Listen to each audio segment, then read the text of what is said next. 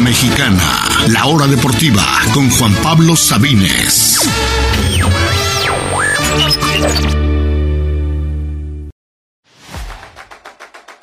Bienvenidos, bienvenidos sean todos a la hora deportiva en este lunes. Ya lunes 24 de julio, ya pasan de las 6 de la tarde. Yo soy Juan Pablo Sabines y tenemos muchos temas el día de hoy. Hablaremos, por supuesto, de la Leagues Cup, el inicio y por supuesto el partido que todo, del que todo el mundo está hablando, el Inter Miami contra Cruz Azul y los demás partidos de mexicanos, de clubes mexicanos este fin de semana. En general no nos ha ido muy bien en este inicio de la League's Cup. Hablaremos un poquito de la Copa del Mundo Femenil, los partidos del fin de semana, las tendencias que hemos visto en este mundial allá en Australia y Nueva Zelanda. Hablaremos también de otros deportes, Fórmula 1, cómo le fue a Checo en Hungría. Hablaremos de golf y del torneo más antiguo en la historia de la humanidad y un poquito también de grandes ligas de dos series que puede que cambien mucho en la temporada de béisbol esta este año. Y también hablaremos un poquito un poquito de fichajes, tanto de rumores, de qué va a pasar con Kylian Mbappé, de qué es lo que le ofrece el Al Hilal y también de los dos jugadores que ya llegaron a Monterrey, uno para Rayados, otro para los Tigres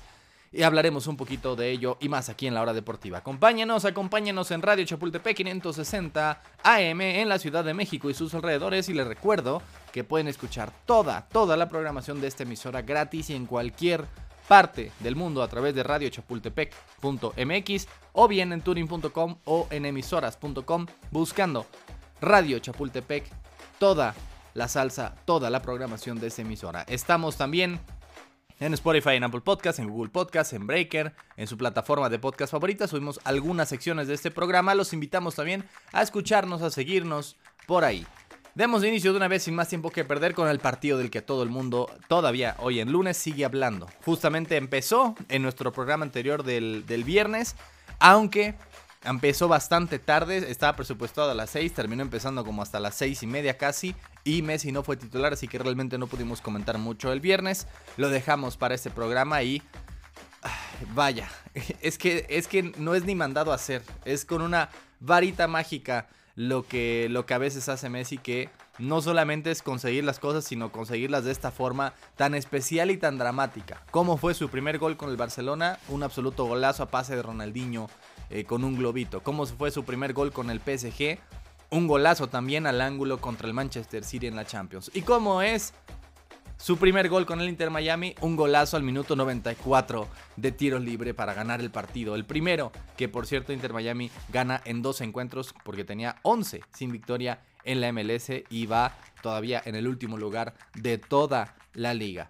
Es que si lo llegaran los, los guionistas de Hollywood que actualmente están en huelga y tal vez les están dando chamba en la League's Cup, no, no se creería. Si esto fuera una película, no se, no se creería porque sería muy inverosímil. ¿Cómo puede ser que en su debut al 94 y mete gol al ángulo? No, no es posible.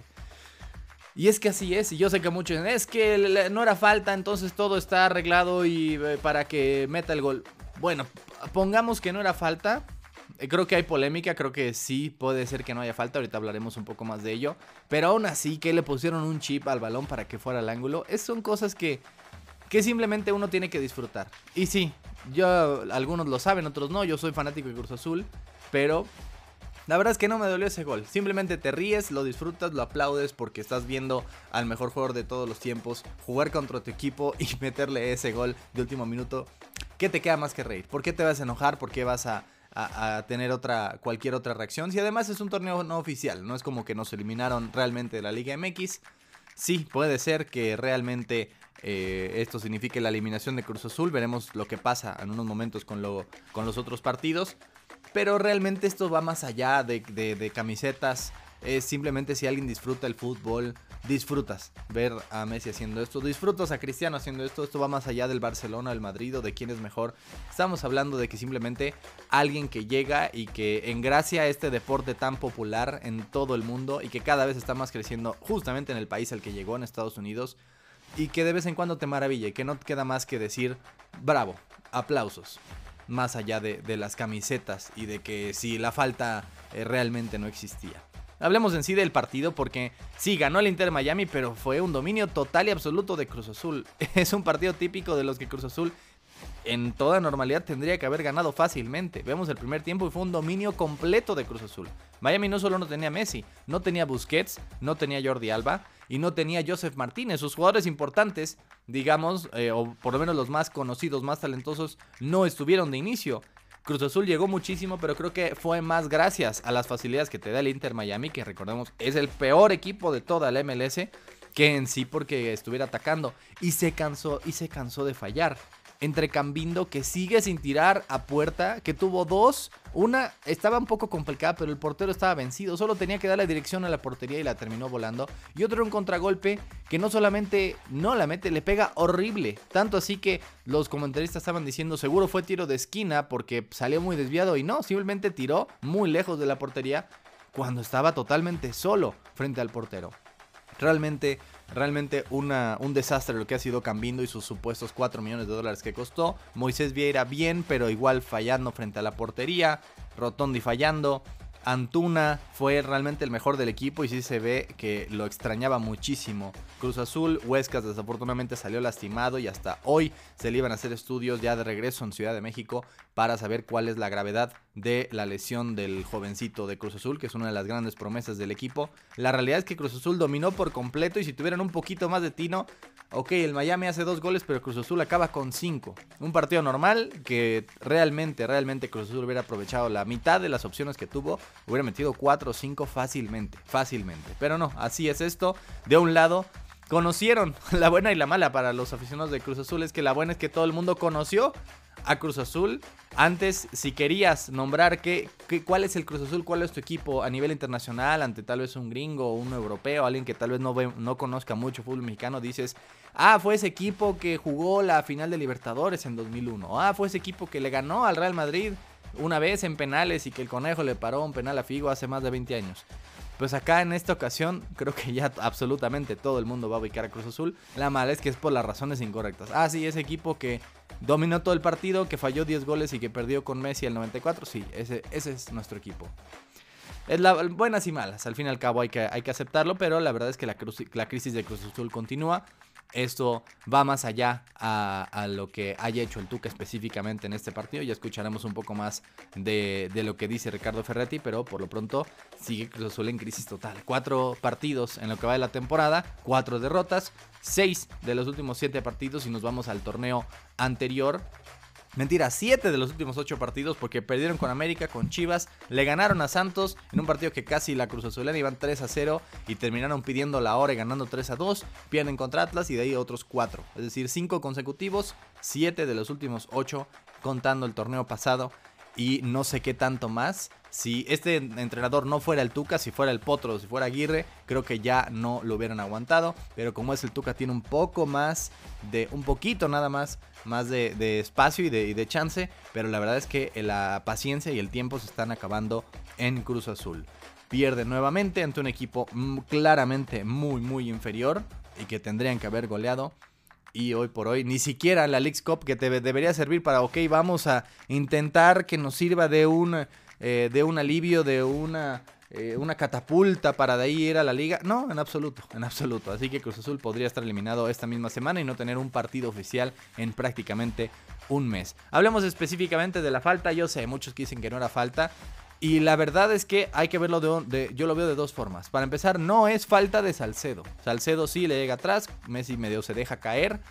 Ok, falta. Digo, si no hubiera habido gol, nadie hubiera hablado de eso. Ya están hablando, es que es la trampa mundial porque para que Messi metiera su gol. Cuando realmente ese tipo de jugadas pasan en partidos todo el tiempo. La cuestión es que fue el minuto. Pero en donde sí creo que hay una falta es por qué Messi se lleva las manos a la cara. Eso es lo que no había entendido en un principio. Y se nota que no es Salcedo, porque realmente casi no lo toca, sino Castaño, quien le pega con su mano izquierda en el rostro sin querer probablemente, pero le termina dando un manotazo en el rostro a Messi, por eso es que se tira y se agarra la, se agarra la cara. Probablemente no era falta de Salcedo, pero creo que lo que termina marcando el árbitro es ese manotazo de Castaño intencional a la cara de Messi, que es por lo que termina eh, tomándose la cara y por lo que termina cobrando la falta.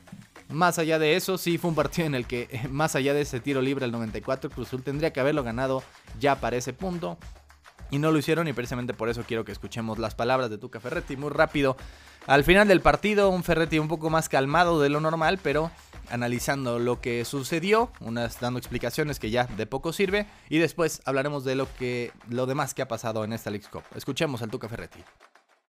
Yo no estoy de acuerdo con usted en decir que el partido estaba parejo.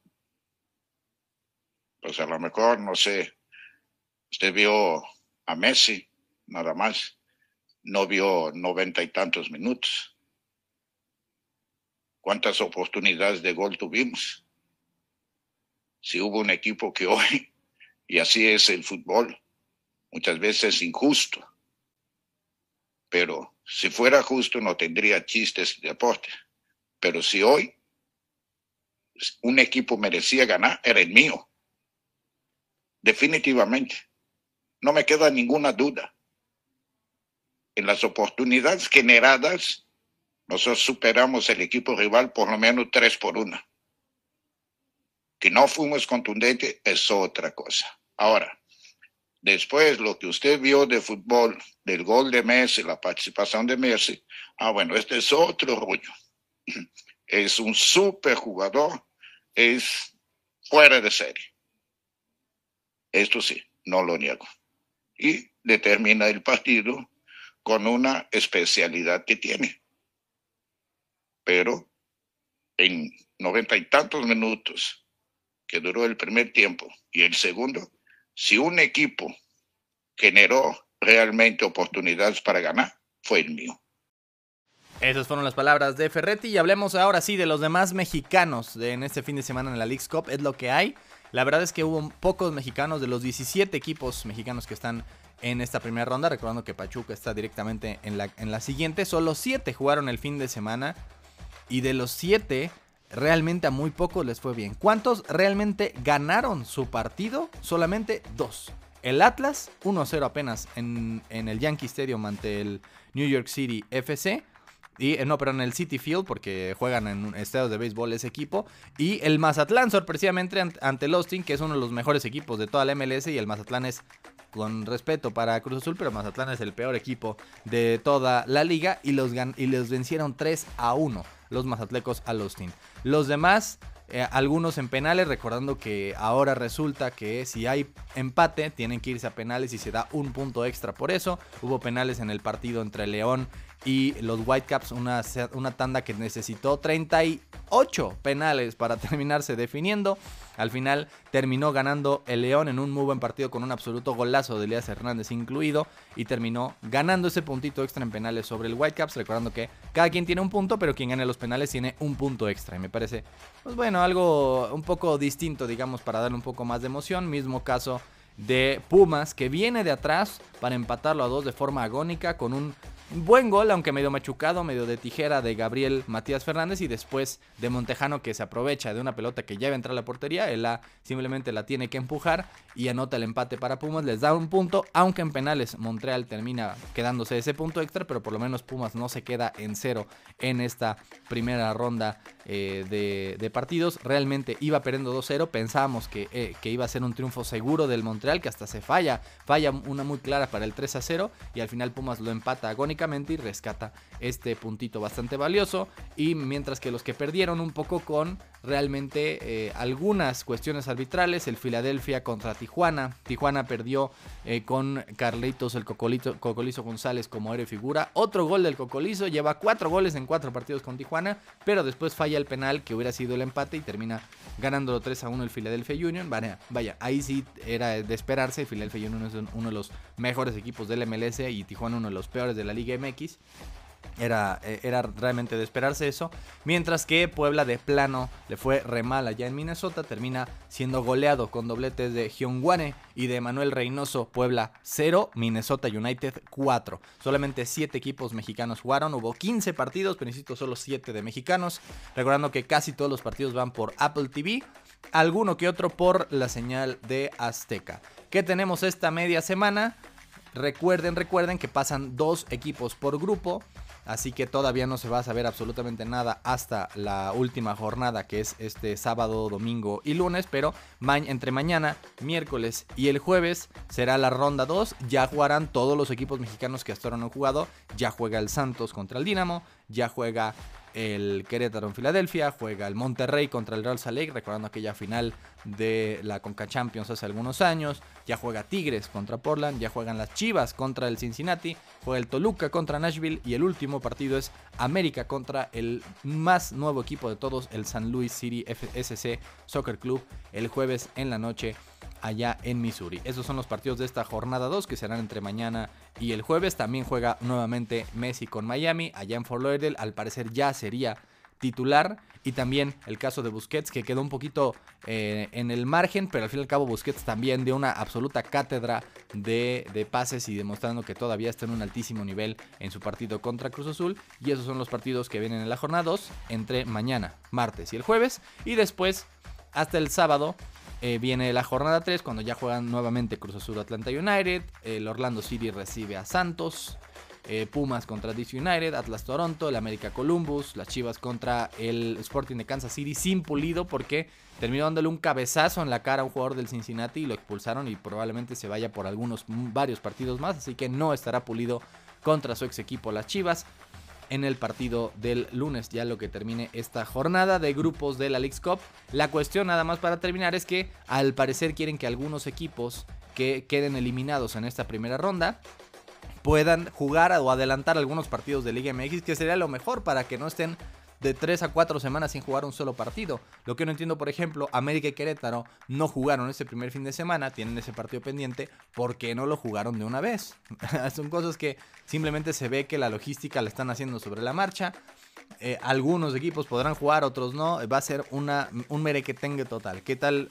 Creo que de, de todos modos habrá equipos mexicanos, aún con esto, que terminará sin jugar partidos eh, por prácticamente un mes. Como decíamos, eh, hay equipos que si quedan eliminados esta misma semana, este sábado o este miércoles, o inclusive como el Santos que juega a media semana y después ya no vuelve, no, perdón, el León que juega a media semana, claro, ganó su primer eh, partido por penales, pero si queda eliminado supuestamente, digamos, en esta media semana, no tendría ningún partido oficial en más de un mes hasta que juegue contra el América a finales de agosto. Eso es lo que tenemos de la League's Cup. Lo estaremos analizando porque es lo que hay, pero por lo pronto creo que lo más relevante era, sí, el debut de Messi y otra cursa solada más que ahora sí la conoció todo el mundo. Vamos a hacer una pausa y continuamos con más Copa del Mundo Femenil, Fórmula 1, eh, golf, grandes ligas y rumores de fichajes en el fútbol internacional. Vamos a una pausa y continuamos con más aquí en la hora deportiva.